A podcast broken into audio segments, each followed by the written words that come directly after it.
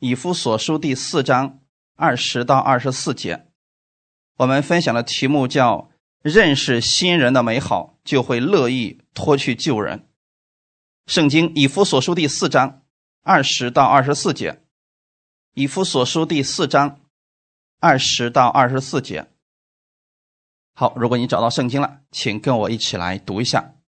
你们学了基督，却不是这样。如果你们听过他的道，领了他的教，学了他的真理，就要脱去你们从前行为上的旧人。这旧人是因私欲的迷惑渐渐变坏的，又要将你们的心智改换一新，并且穿上新人。这新人是照着神的形象造的，有真理的仁义和圣洁。阿门。好，我们先来做一个祷告。天父，感谢赞美你。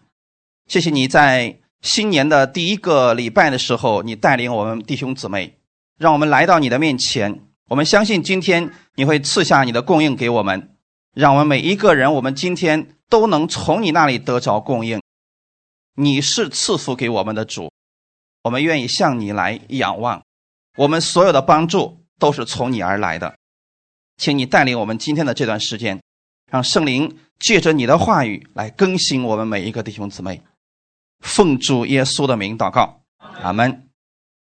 我们分享的题目叫“认识新人的美好，就会乐意脱去旧人”。那过去在很多教会当中也一直在强调，你们要把你们的老我治死，你们要把你过去的糟糕的行为要更新，要有好的行为。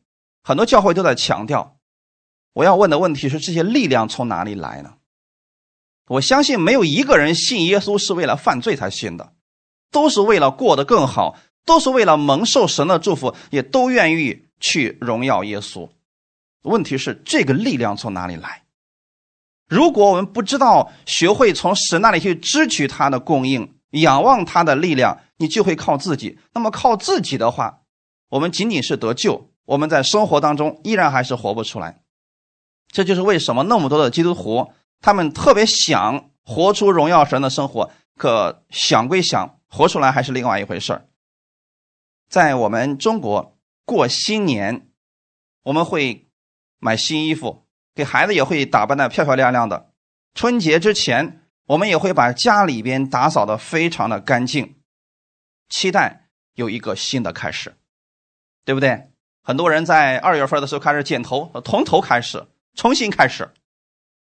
这个都是一些预表非常好的。那过去的时候呢？年前如果欠债的话，有些人会把账给清了。我们有各式各样过春节之前的预备，这叫传统，意味着把旧的除去，开始新的一年。那么既然是新年，它就意味着要脱去旧的东西。我们在基督里边是新人，那我们在新年的时候也希望大家能活出新人的样式来。刚才读的经文里边说了，你们要脱去从前行为上的旧人，这个旧人是因私欲的迷惑渐渐变坏的。我们分享第一点叫脱去旧人。为什么要脱去这些旧人呢？看前面的经文怎么说的呢？因为这个旧人是活在私欲的迷惑当中。我们不认识耶稣的时候，不认识耶稣的恩典的时候，我们都活在私欲当中，活在私欲的迷惑当中，而且在这种迷惑之下呢，我们会越来越坏，越来越坏。这是旧的生命，是死的生命。那么生活呢？因为这种生命，它会带出坏的生活来，所以一个不信主的人。你期望他活出耶稣的生命，这个是不可能的。那我们信了耶稣的人，我们里边有了圣灵，我们想活出基督的生命，可不可以？可以，但不能靠自己，得靠耶稣的能力。所以，如果你是旧的生命，是死的生命，你想活出耶稣的样式是不可能的。旧的生命好不好呢？一点都不好。那是死的生命，是连我们自己都讨厌自己的生命，也是渐渐变坏的。可能最后造就不了别人，也造就不了自己，那是苦的生活。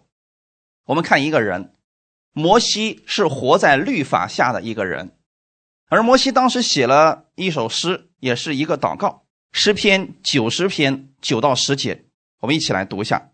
我们经过的日子都在你震怒之下，我们度尽的年岁好像一声叹息。我们一生的年日是七十岁，若是强壮，可到八十岁。但其中所经夸的，不过是劳苦愁烦，转眼成空，我们便如飞而去。如果你们读这个诗篇，你们的盼望在哪里？那摩西的一生是不是这个样子的？是啊，八十岁的时候才认识神啊，前八十年，回过头一想，都是那四十年当中所受的苦啊。他觉得人生如果没有神的话，这一切啊就像一声叹息一样。而且摩西说：“我们经过的日子都在你的震怒之下。”后来摩西认识神之后，他其实心里是恐惧战惊的。他是活在律法之下的人，那么神用律法去要求百姓的时候，他活不出来，所以他常常恐惧战惊。一方面对神担心，另一方面还担心百姓把他给砸死了。所以摩西的一生真的是一声叹息、劳苦愁烦的。可能我们说了啊，那摩西是因为他在律法之下。那你看看今天不信耶稣的人是不是这个样子的？一声叹息嘛。所以过去的时候，在今个呃今年的春节之前，有人在一块聊天说：“哎呀，二零一八年不好过呀。”过了年之后，知道他们怎么说吗？二零一九年更不好过呀，是不是一声叹息？他们没有盼望，不知道自己的出路在哪里，就好像活在咒诅之中一样。那么老人更是这个样子了。回过头一看，哎呀，没什么可夸的了，不过是劳苦愁烦而已。弟兄姊妹，这样的话，我们的盼望到底在哪里呢？摩西他看到了他的子民、他的百姓们在埃及受苦。现在，摩摩西有没有在皮鞭下生活？没有啊，他从来没有当过奴隶啊。可是，一个没有当过奴隶的人都如此叹息，都如此劳苦愁烦，那那些当奴隶的以色列百姓呢？四百年了，他们一直在给别人当奴隶，就是给别人打工，没有一分钱，过的日子根本不像个人。那个时候，他们向神来仰望了。我们看一段经文，《出埃及记》的第二章二十三到二十五节。过了多年，埃及王死了。以色列人因做苦工就叹息哀求，他们的哀声达于神，神听见他们的哀声，就纪念他与亚伯拉罕、以撒、雅各所立的约。神看顾以色列人，也知道他们的苦情。现在这群百姓是跟神有立约的百姓，他们有没有叹息？因为做苦工，所以他们就叹息哀求。你说这样的话，人活在世上还有啥意思？做奴隶的叹息就算了，那不做奴隶的呢？你也是叹息劳苦愁烦，就说明如果人不在基督里边，他们没有盼望。当时呢，以色列百姓他们真的是过得挺苦的，那种生活你愿意吗？所以这个实际上讲的是我们过去没有认识耶稣之前的生命。以及生活是一个苦的生命，也是一个苦的生活，是旧的生命，也是旧的生活。以色列百姓如果不被神从埃及救出来的话，他们的一生就这个样子了，因为已经过了四代都这样痛苦的死去，没有盼望。可是现在神听见了他们的哀声，这就是我们的盼望。你跟世人不一样的是，你遇到这些叹息、遇到这些劳苦愁烦的时候，你可以向神来祷告，他会翻转你的一切。他就是你的盼望，所以你要向他来举目。阿门。神听见他们的哀声，不是因为他们虔诚，所以神才救他们。神是纪念与亚伯拉罕、以撒、雅各所立的约，所以神看的是约定。才救你们，阿门。你们知道你们跟神之间有约定吗？什么样的约定？有人称之为血约，是耶稣用他的血跟我们与神之间立了一个约定，是永远的约定。这个约定也保证一件事情：你在遇到事情向他来祷告的时候，神会纪念耶稣的那个约，然后垂听你的祷告，拯救你。神看顾以色列人，也知道他们的苦情，所以你们不要祷告说：“主啊，你不知道我的样子，你不知道我到底经历了什么。”神全都知道，神是乐意赐福给我们的神，但神从来不强迫我们。他不会强逼着把他的祝福给你，也不会强逼着你必须接受他、听从他的话。他只愿意你心甘乐意的来跟随他，向他来祷告。当我们向神祷告的时候，意味着你承认他是你的神，你承认他是你的帮助。阿门。我相信你们每一个人都需要帮助。遇到帮助的时候，无非两种解决方式：一种是自己救自己，叫自救；另外一种让别人救我们。但但是我更希望大家向神来祷告，让我们的主来救你。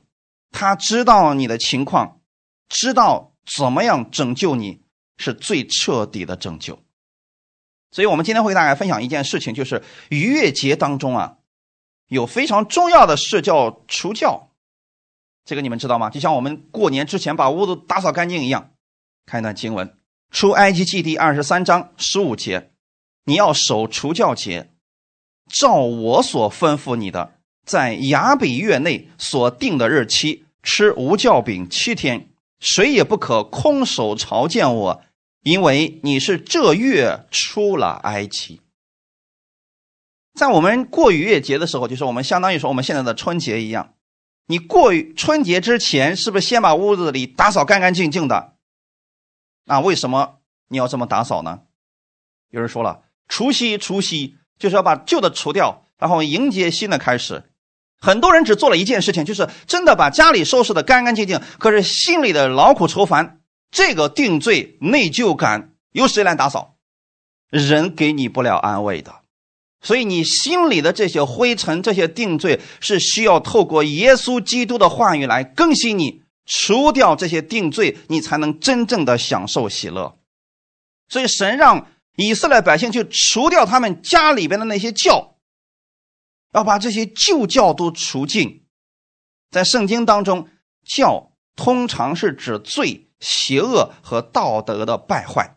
我们看一段经文，《哥林多前书》第五章七到八节：“你们既是无教的面，应当把旧教除尽，好使你们成为新团。”因为我们逾节的羔羊基督已经被杀献祭了，所以你们守这节不可用旧教，也不可用恶毒、邪恶的教，只用诚实、真正的无教饼。那在这里呢，这个教也指的是法利赛人和撒都干人的教训。原因是啊，很少的一点点错误的教训，就会影响一大群人。我现在向你们讲到，如果我讲的出了问题，你们一群人是不是都跟着出问题了？只要你们相信了，你们如此去活就会出问题。所以弟兄姊妹，这是神在这里告诉我们：你所听到的教训会影响你的生活。如果你每天都看一些负面的东西，你给你家人所传达的就是一些负面的东西，你给你周围的人所传达的也就是一些负面的东西。如果你每天从耶稣那儿领受他的供应、他的祝福、他的盼望，那你就会把这个盼望带给你身边所有的人。法利赛人和撒都干人他们的问题在哪里呢？他们的问题是在神的话语当中加上了人的理性，让人无法完全相信神的话语。所以当耶稣来的时候呢，他非常。谨慎的告诉他的门徒们：“你们要防备法利赛人和撒都干人的教。”一开始门徒们不明白，门徒们就说了：“是不是说我们带的饼不够呢？”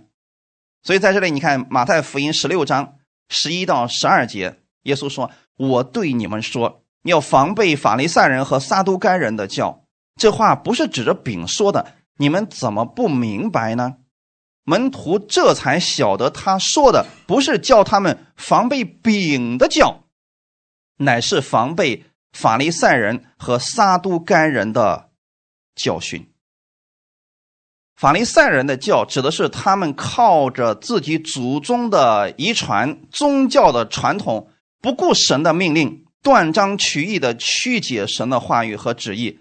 法利赛人和律法师都是墨守成规、拘泥于遗文的。那么这些法利赛人、这些律法主义者在言行之外，加上了自己的很多东西，所以代替了从神而来的圣灵。他们觉得说应该这样做，应该这样做，应该这样做。所以你看，我们周围有很多人，他也读神的话语，但他会说这个不符合我们现在的情况，我们应该按照我们自己的方式去生活。很多人觉得自己很聪明啊，但实际上呢，神的话语永远不过时。阿门，这是大家一定要明白的一件事情。神的话语就算在这个时代再过一千年，神的话语永远不过时的。他的这个力量里边的这些神所给我们的教训，永远不会改变。所以你为什么要意识到要把那些旧的东西除尽呢？因为那些旧的东西对我们来说没有太大的益处。所以神在。以色列百姓过逾越节的时候就说了：“亚比月内所定的日期，你们要去守这个除教节，吃无酵饼七天。无酵饼就是我们所说的死面。为什么在这里边不让他们吃有酵的面呢？旧约是影子，到新约就是实体了。刚才我给大家也读过那些经文了，这里的教是影射出来你们的教训当中。”不要加上人的东西。有人说我们现在所传的福音是我们某一个人发明的，其实不是。你回归圣经，发现我们所做的只不过是把过去福音当中人为的东西、人掺杂的东西，把它给去除了，然后只留下耶稣基督而已。每一次我所讲的都是关于耶稣基督的，这个中心我们永远不会变的。因为我给你一些道理，这个道理可能解决你的问题，但一定不能解决他的问题了。但如果把耶稣给你们，你们每一个人学会去依靠耶稣的时候，你们的问题都可以得到解决。阿门。所以透过这个春节过春节的时候呢，你也可以去思想，神在我身上透过这些事情要让我看见什么呢？其实我给一些人讲，我说啊，我们所能看见的有两本圣经。一本是我们手里拿的那本写在纸上的字的那本圣经，还有一本就是这个世界。你会发现，这个世界的发展就是照着你手里所拿的那本圣经去发展的，对不对？它一点都不会出错。圣经上怎么说，这个世界就如此来发展。所以，神希望我们每一个人有智慧，就是透过这个世界，你更能印证出来圣经上所写的是真实的。那么，当你去看圣经的时候，你也相信这个事情一定会在世上发生。神如此说，就一定会如此成就，这就会增加你的信心。在过春节的时候，神说吃无酵饼七天。那在此，你们再回想一下，为什么那么多的工厂都是初八开业？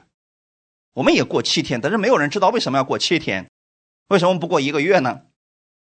其实这里边都是从神而来的。在这儿给大家讲一个。春节当中的小故事、小插曲啊，你看我们中国过春节去别人家串门的时候，特别是在七天之内，我们去人家都是空着手去的吗？是不是？你看平时你可以空着手去别人家，但这七天之内呢，你是不是都得拎着东西去啊？为什么要拎着东西？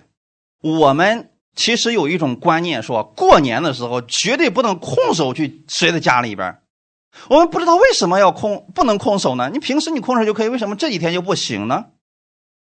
人家不是缺那个，实际上这些源头是在圣经当中的。神当时告诉以色列百姓：你们谁也不可空手来朝见我，在这七天当中，你们要带着礼物来找我。因为是我拯救了你们，我现在让你们去做这些事情，你们要想起我在你们身上所成就的伟大救赎。大家明白了吗？只是到我们这，我们不明白为什么要这么做。很多的东西都是一些影子，我们要追寻到它的源头，就会回到神那里去。神的意思是，这个月我带你们出了埃及，所以你们在这七天之内，你们要纪念我把你们带出来。要除掉你们过去的那些错误的那些东西，教训要被更新。所以神说：“你们是无教的面。现在你承认你是无教的面吗？你知道无教的面指的是什么吗？你的里边不应该有恶毒、邪恶，你里边应该是什么？诚实、真正的无教饼。那无教饼就的意思，你把这个面放在这儿，它也不会发起来。但如果里边有一点点酵母呢，它呼就长起来了。所以，如果你心里边全是充满基督的话语，里边就是圣灵的果子——喜乐、仁爱、和平、温柔、节制这些的话，那么你发出来的是什么？就是圣灵的果子了。那如果你里面有一丁点儿的那个邪恶，别人只要刺到你那个痛处，你那个邪恶就冒出来了。这是不是我们需要被更新的部分？有很多人已经过了新年了，可是呢，脑袋还在过去呢。看到这个人还生气。其实弟兄姊妹，你知道你要你是无教的面，要把那个旧教除净。有人说啊，我是想除啊，可我除不了啊。谁让你成为无教的面的？是你自己吗？你自己永远做不到。谁让你成为新团的呢？因为我们逾越节的羔羊基督已经被杀献祭了。他们穿节的那天，那天下午的时候，那只羔羊就已经被杀了。然后羔羊的血被涂在门楣和门框上。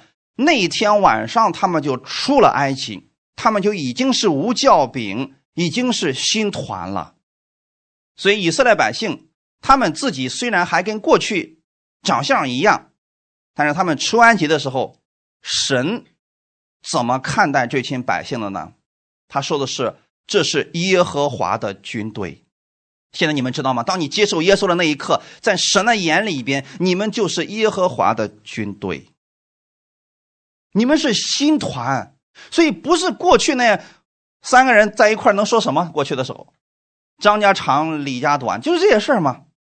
可是我们现在不一样，我们三两个人奉主耶稣的名在这儿聚集，我们在讨论耶稣，我们在诉说着神的大能，中间就有能力出来。所以你们守这个节的时候，不可用旧教。我们都过春节，我们都说春节的时候相互祝福。你要记得要把这个祝福一直延伸到一整年，而不是就这七天。好多人就是在这七天之内啊，那真是见了面了，你好我好大家好，呃，都说好听的。那年一过，那就不一样了，又回到以前了。我们不要这样，神的祝福每一天都在你的身上。耶稣基督的这个无教饼，他是持只守到永远的。阿门。耶稣基督已经被杀献祭了，所以你永远是新团，你就是无教的面。所以你要相信一件事情：耶稣能使你成为新团，他已经改变了你的生命，你不再是旧的生命，而是一个新的生命了。哈利路亚！我们看第二点，穿上新人。格林多后书第五章十四到十七节，原来基督的爱激励我们。因我们想一人既替众人死，众人就都死了，并且他替众人死，是叫那些活着的人不再为自己活，乃为替他们死而复活的主活。所以，我们从今以后不凭着外貌认人了。虽然凭着外貌认过基督，如今却不再这样认他了。若有人在基督里，他就是新造的人，旧事已过，都变成新的了。阿门。你成为了新人，不是你自己努力的结果，乃是神更新了你，让圣灵住在你的心里边，你就成为了一个新人。有人说：“我是我知道我的新生命已经被改变了，可是我想活出来这个新生活，怎么活出来？”这是我们特别关注的部分。如果你们信主仅仅为了进天国，你们都在天国里边了。可是我们现在生命还没结束呢，怎么办？生命没有结束的时候，要活出这新生活来。这个新生活怎么能够发出来了呢？你就要思想耶稣为你做了什么。活出新生活的力量就在刚才我们所读的经文里边。基督的爱激励我们。昨天晚上的时候，我看了一个小视频。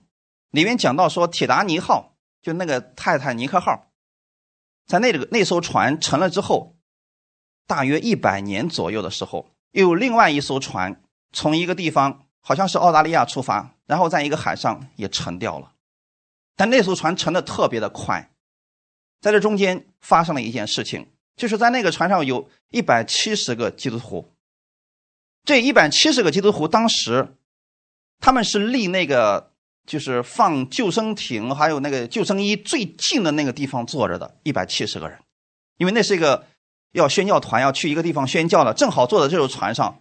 而当时这个灾难发生的时候，这一百七十个人，以第一时间冲进了这个，呃，拿着救生衣的这个屋子，每一个人都穿上了救生衣，然后跳到海里边去了。按这个逻辑来说，这一百七十个人是不是都可以活下来的？可是后来的时候，人们发现，这一百七十个人。没有一个活的，到底发生了什么事情呢？后来他们有人就专门去咨询和调查了活下来的那些人，因为那一次因为速度太快，很快很多人就死掉了，因为海水太冷了。但是当时好像活下来一共不到三百个人，但这一百七十个人是完全可以活下来，为什么没有活呢？后来那活着的人，他们就异口同声的做了一个见证。什么样的见证呢？他就说了，其实我们是要死的人，但是我们在海里面的时候啊，突然有一个人到我身边来，把他的救生衣摘下来，然后穿在我的身上。他说我很意外，为什么他们这样做？他们都是年轻人呢，都是二十多岁的孩子呀，为什么他们要救我呢？当时他们很有疑问，那些人问他说：“你是基督徒吗？”他说：“我不是。”他说：“你愿意接受？因为我不愿意接受耶稣啊，所以你要穿上它，因为我死了，我知道我去哪里。你现在不能死，你死了，你不知道你去哪里。”一百七十个人异口同声的都做了，都说了这样的事情，都做了这样的事情。其中呢，有一个大汉，说是非常的强壮，身上纹着刺青，那，两百多斤的一个大男人。这时候呢，到他身边去的是一个二十多岁的一个姊妹。这个姊妹也是摘下了自己的救生衣之后，给他穿上之后，然后就游走了。游走之后，这个大男人心想：“哇，I'm a man，我是男人呐，我怎么可以要一个小姑娘的救生衣呢？”然后他就追上这个小姑娘说：“脱下来给她，说我不要你的，呃，你是女人，你要穿上的。”这个小姑娘就问他一句话：“有没有信耶稣呢？”这男人说：“不要，我没有信。”那你要不要接受耶稣呢？我不要，我不要，不要跟我说这个事情。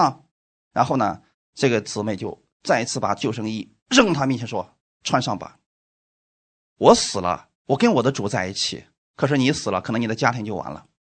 这个男人在后来上岸之后做的见证说：“那一天，我被救了两次。一次是我的生命被拯救，另外一次是我罪得赦免。”他透过这群基督徒看到了耶稣基督的爱，所以你看这个时代的时候，很多人一直在讲耶稣的爱，很多人讲兴盛的道，很多人也在讲如何让你得医治，但最重要的是神的爱。如果没有神的爱，你又如何能得着医治、兴盛，还有健康呢？耶稣把这些给我们的时候，没有给我们任何的要求。就像把救生衣给你的时候，他不要求你，你为他做什么，只要你穿上它就够了。今天你们是有福的人，就算明天这个世界毁灭了，你也知道你会去哪里。但是世人不能，他们没有盼望，他们会很绝望，会很害怕。弟兄姊妹，是耶稣的爱激励我们去为世人做见证。哈利路亚。我们想的是，耶稣一个人替我们众人死了，我们众人都已经死了，所以你现在活着，不再是为自己活，乃是为那从死里复活的基督而活。你怎么样把这个基督的样子活出来呢？是你先领受了基督的爱，你知道耶稣怎么样爱你，无条件的爱你，无条件的赦免你，拯救你，医治你，你才能够这样去帮助别人。就相当于一百七十个基督徒一样，他们舍弃了自己的生命，是希望另外的一百七十人可以活下去。这美好的见证在他们中间就传开了。过去的时候，我们一直是凭着外貌去认人。这个人地位比较高，这个人家里比较有钱，这个人长得比较帅，这个人长得很漂亮，我们愿意去帮助他们。可是现在，你不要这样了。耶稣到这个世界上来的时候，他没有加行美容，可是他有一颗愿意为你舍己的心。阿门。也许你周围的弟兄姊妹，他没有像世人那么的美的面容，那么高的位置，可是他愿意在你有困难的时候伸出手来帮助你，比那些人强的太多了。所以我们在耶稣基督里边，我们是心团，我们是心面，是被耶稣连接在一起的。阿门。我看大家，我是觉得你们每一个人都很了不起。因为你们每一个人里边都有圣灵，只要你们学会如何去使用圣灵，你们将来不得了啊！阿门。就像我一样，我过去是一个拙口笨舌的人，这一点都不夸张。我性格十分的内向，但是谁能想得到，我在这能跟你们分享耶稣的见证呢？是耶稣的爱改变了我。我今天能够之所以。这样愿意为你们付出，不求回报，是因为曾经有人也这样帮助过我，而我记在心里面的是这份爱激励着我去做这样的事情。如果不是这个原因，其他的你都会放弃。比如说是利益的诱惑、钱财的诱惑、情感的联络，这些都会变。唯有基督的爱激励你的时候，你不会改变。十二个门徒。都是这样的，他们明白耶稣如何爱他们，所以他们奋不顾身的，甚至献上自己的生命，去传福音，去拯救那些生命。弟兄姊妹，你要记得你是新造的人，是照着神的形象造的。神在基督里边给了我们一个新生命，或者说重生了我们，同时也赋予给我们可以过出新生活的力量。所以你要不断的去认识耶稣的爱，在这样的知识上渐渐更新。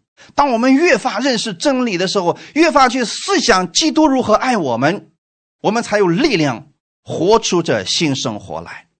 哈利路亚！那个时候你会越来越像主耶稣的样子，会活出基督的样式来。在以弗所书第四章二十一节说：“如果你们听过他的道。”领了他的教，学了他的真理，这里面有三个部分。第一个部分是你要先听到。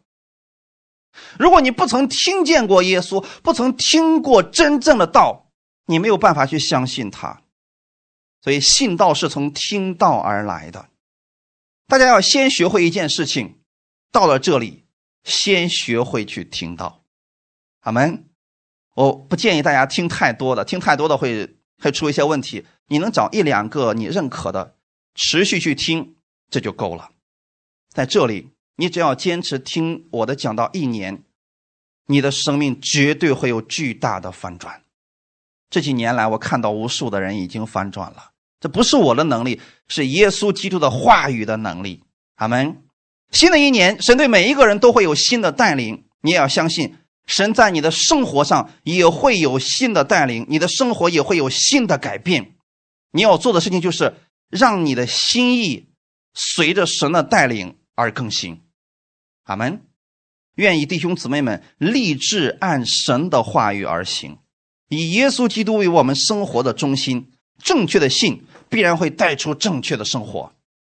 耶稣在这个世上的时候，他的生活是没有压力的。他不是劳苦愁烦的，他会做很多的工，但他心里面是喜乐的。他知道他做的事情，每一件事情都是有意义的。这是第一个，你们要先学会听到；第二个是领了他的教，领了他的教就是领受他的话语。听只是第一步，你听完之后呢，要把这个接到你的心里边，不要觉得说，哎呀，这个讲的跟我现在的情况不符合，我先放一边吧。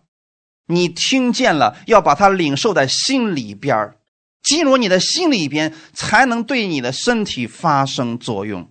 你要让耶稣基督的话语成为你信仰的标准，成为你生活的标准。如此，你放心，必定在生活当中所做的所有的一切都是亨通的，因为神创造了这个世界，他知道这个世界的运行规律是什么样子的，那么他写出来的得胜的方法，就一定是得胜的方法。阿门。你们要不断的领受，不断的领受，反复去默想神的话语。我们看一个人约书亚，约书亚记的第一章七到八节，我们一起来读一下。只要刚强，大大壮胆，谨守遵行我仆人摩西所吩咐你的一切律法，不可偏离左右，使你无论往哪里去都可以顺利。这律法书不可离开你的口。总要昼夜思想，好使你谨守遵行这书上所写的一切话。如此，你的道路就可以亨通，凡事顺利。阿门。当时的时候呢，约书亚他接了摩西的担子。你们知道摩西这个工作不好干吧？一群人都在律法之下，那每一个人都有想法呀，都不按神的方式去过的时候怎么办？约书亚接到这个担子之后，他心想：我该怎么去引导这群百姓啊？前面敌人重重啊，我该怎么办？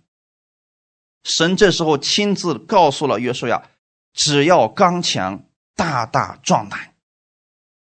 那我们怎么样才能刚强呢？怎么样才能壮胆呢？有人说了：我也不想害怕呀，我也想刚强壮胆，可是我壮不起来呀。你说我面对这样的环境，面对这样一个家庭，我怎么壮得起来？很多人总是有无数的理由，是。看到家里边那一位啥都不干，躺在沙发上就知道看电视，每天遥控器就是他手里最宝贝的东西。那确实，你说我撞不起来，我也没法爱他，这是事实。可是你知道怎么去改变这些吗？如果你跟他对着来，辱骂他不起任何作用。神的意思是，约书亚，看你前面的环境你会软弱，但你要看我的应许。你只要刚强、大大壮胆，然后逗号，谨守遵行我仆人摩西所吩咐你的一切律法，不可偏离左右。弟兄姊妹，这就是约书亚制胜的法宝。那么，今天我们又如何来理解这句话语呢？你要刚强、大大壮胆，要谨守耶稣基督的命令。新约圣经当中有四福音。我们可以看出来，耶稣在世上是怎么样去生活的，那是我们生活的依据。在新约的后面又有很多的书信，每一卷书信都是针对我们不同的问题而写出来的。所以你要是有问题，你就读这些书信的时候，你会得着智慧。神告诉你怎么去面对你的生活，要把这些话语记在你的心里边，不偏左右，使你无论往哪里去。都可以顺利。你们怎么理解“顺利”这个词？一帆风顺，世人所说的前面毫无障碍，这叫顺利吗？其实所说的顺利，神的意思是，就算你会遇到拦阻，就算你会遇到大山，可是你依然会胜过他。不要怕，你们会遇见困难，会遇见问题，这都不可怕。有解决方法就够了，阿门。如果你说，哎呀，今年我可能会得病，啊，这没什么可怕的呀。如果今年你得个小感冒，你会害怕吗？说不行，要死了，要死了，不会这样的，因为这个太简单了，这个很容易就处理掉了呀。所以，不管你前面会遇到什么，你相信的是神的话语在我心里边，他会使我凡事顺利。顺利的意思是我可以靠着神的话语胜过他。那你看神的话语能力到底大到什么程度呢？耶稣面对困难的时候，是不是用神的话语胜过所有的困难的？在面对死人的时候，耶稣怎么让拉萨路复活的？用神的话语使他从死里复活。这就是我们所信的这位主的能力。既然可以超越人一切的想法和能力，你要依靠他的话语去生活。阿门。你只要立志说主啊，我今年我就愿意按照你的话语去生活，这就够了。有这个心智，神会一步一步带领你。约书亚有这个心智的时候，他不知道前面会遇到什么敌人，但他知道说你的话语在我心里边，我就不再惧怕前面的敌人。你总是有方法的，第八节说的是，这律法书不可离开你的口，总要昼夜思想。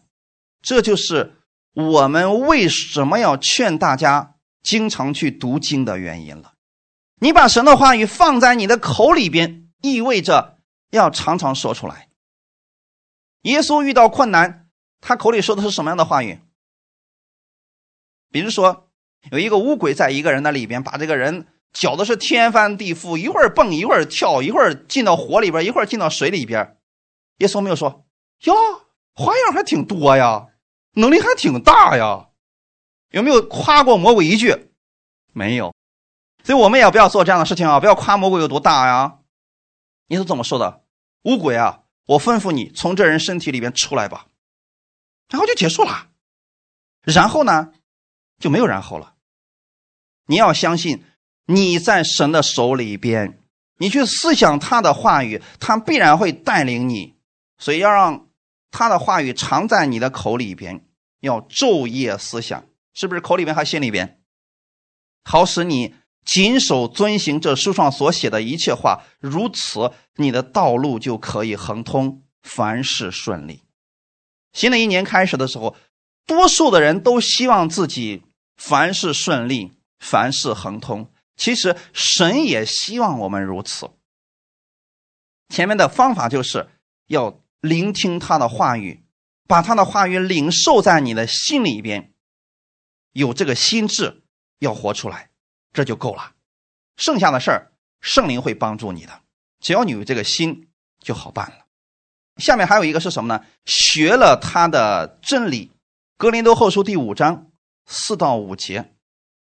我们在这帐篷里叹息劳苦，并非愿意脱下这个，乃是愿意穿上那个，好叫这必死的被生命吞灭了。为此，培植我们的就是神，他又赐给我们圣灵做凭据。这里所说的，我们在这帐篷里边指的是什么？就这个身体里边，这是帐篷。我们在这个帐篷里边。叹息劳苦，这非常正常。摩西叹息劳苦很正常，以色列百姓叹息劳苦这很正常。不信耶稣的人叹息劳苦也很正常。你叹息劳苦呢？嗯，也是正常的。但是你可以非正常的活着，超自然的活着。你叹息劳苦的时候怎么办呢？你不说哎呀死了算了，这是很多人的说法，是不是？说哎呀，如果耶稣明天来就好了，我就不用这么痛苦了。他真的是叹息劳苦之后，说了一些话语。可是神不是让我们这样活着，他没有说行了，你们只要一抱怨，我把你们接回来，行了。没有，你在这个地上还有使命没有完成。神看我们的是什么呢？你的使命完成了，神说回来吧，那我们就回去了。我也是这样的呀，所以我并不惧怕死亡。我的施工就要做完了，神说行了，可以回来了，那我就回来好了。如果今天我祷告说：“主啊，我想回去。”神说：“你施工还没结束呢，那我就要继续留在这里了。”这才是我们看待生命的方式。那我们在这个帐篷里边，确实会叹息劳苦，你会面临到就是身体上的衰老，比如说各式各样的问题，这些我们会碰见。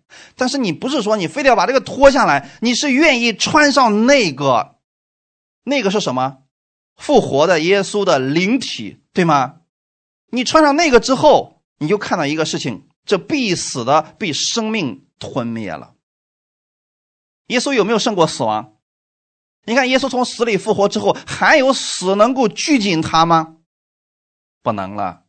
所以你看第五节说的是为此培植我们的就是神。所以呢，你在这个生活当中，你要看到神是怎么样去培植你的。神是怎么样让你在这个肉体当中又活出胜过这个肉体的方法？阿门！你在这个世界上怎么样可以活出天国一样的生活？很多人也讲嘛，在地如同在天。我们怎么样才能在地如同在天呢？首先是你的心里边有神的话语，然后把这个话语领受了，再活出来，就是在地如同在天了。对不对？哪里有神，哪里就是天堂了。如果耶稣现在在我这里边，那这里就是神的国了。如果你心里边不愿意相信神的话语，就算你到了天国里面，你也会你可能就说：“哎呀，这有啥呀？跟我想的有点不太一样啊。”所以现在你就可以享受喜乐，而不是现在劳苦愁烦、唉声叹气，说：“啊，死了以后会好点吧？”这不是盼望，弟兄姊妹，我们的盼望是什么？在这个世界上，好的，那么将来去那儿呢，更好。所以我希望大家先听神的话语，然后把这个话语领受到你的心里边，再把它活出来，有经历，有见证，而绝非停留在听和领受的阶段。今天太多的人讲恩典，我们都去听。都在领受，可是很多人说：“哎呀，这些东西我都知道了。”你讲的这些小儿科了，你能不能讲点新鲜的呀？你会发现，一般这样来抱怨的人，生活当中遇到问题，他还是不会做。那我们怎么才能提升我们的生活质量呢？生命怎么才能提升呢？就是你现在把你所听到的活出来。最近的时候，我在辅导一些人，教他们如何去使用耶稣的权柄。其实这个大家应该很熟悉了。就每次我们聚完会之后，我们大家一起祷告，我们一起宣告，彼此服侍。可是很多人都没用过，你知道吗？他知道说耶稣有权柄，耶稣把权柄也给了我，可是从来没有一个人祷告过。这是最后一步，非常重要的一步，就是把它活出来。当你把它活出来的时候，你有了见证，有了经历，你会觉得哇，神的话语真的可以激励我。你就愿意去追求更多神的话语了。神在你的生活当中解决了一个小的问题，你对大的问题就不再那么惧怕和担心了。所以我今年期望大家活出神的话语来。你们是新人，里边没有教了，这是一团新面。阿门。让基督的话语常常充满在你的里边，你立志说：“我就要按照神的话语去活，不管世人怎么活，那是他们的事情，我得按照神的话语而活。”这样的话，圣灵就可以提升你，可以帮助你了。培植我们的就是神，还有赐给我们圣灵作为凭据。所以弟兄姊妹，我希望今年你们每一个人都有见证。这个见证不是指你病得医治才叫见证，是指你生活当中你真的遇见了神的同在。这是建立你自己与神的私人关系。十字架有两个方面，一个是竖的，一个是横的。竖的一面是我们跟天父之间的关系，这个别人没有办法帮助你。我可以给你讲道，我可以为你祷告，但是你跟神的关系必须你自己来亲身经历它。你知道神的话语有权柄，除非有一天你伸出手去祷告，为你自己也好，为你的孩子也好，为你身边的人也好，你只要去做的时候，神透过你，你就会看到哇，原来神在使用我。要不然，就算我跟你讲再多的见证，你也会说哦，可能是巧合吧，啊，可能是你信心比较大吧？不是的，我们每一个人都可以跟我们的天赋建立关系，中间就是耶稣。十字架的中心是不是耶稣在那挂着呢？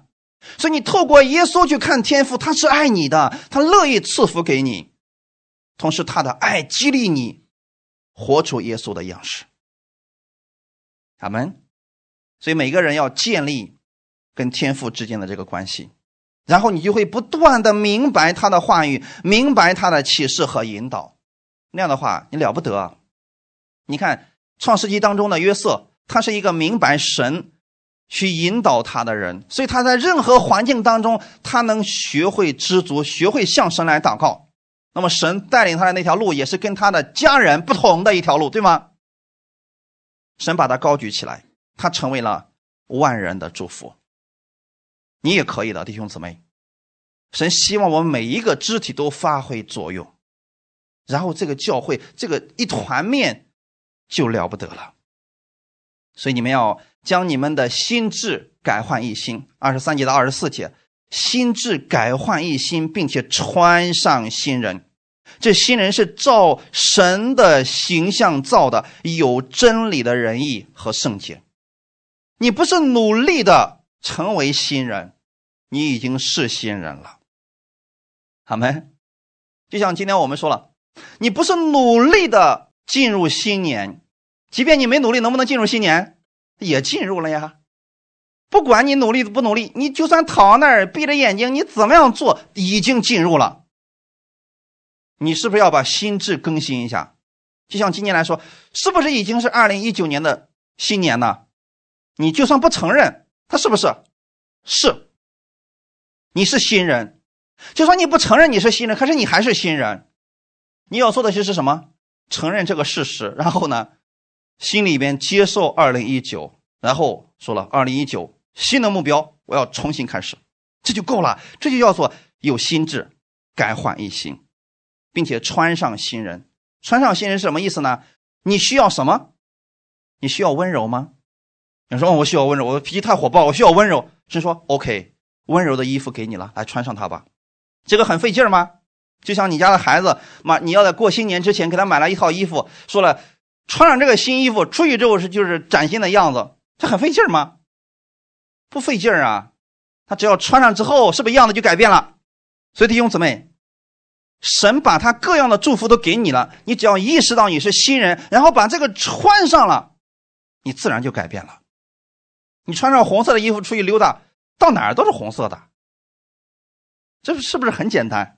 所以神把他的温柔、喜乐、节制、忍耐这些给你当衣服穿上的时候，你就有这些了。所以你需要什么呢？发现了你的问题不可怕，你是知道说主那里有相对应的解决方法。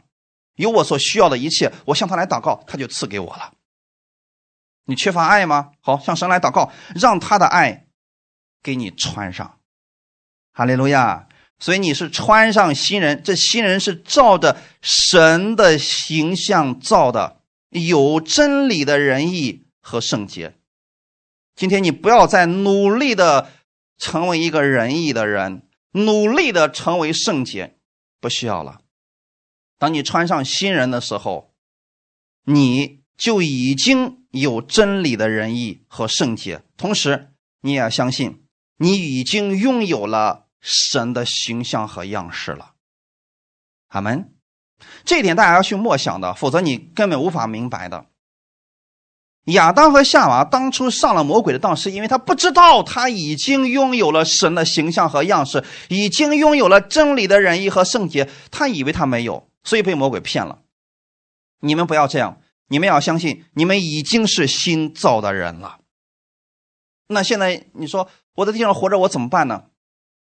多去思想新造的人他是什么样子，然后你把他活出来就够了。哈利路亚，是不是很简单？所以你要多去听到、默想基督的话语，这就是你新人的样子。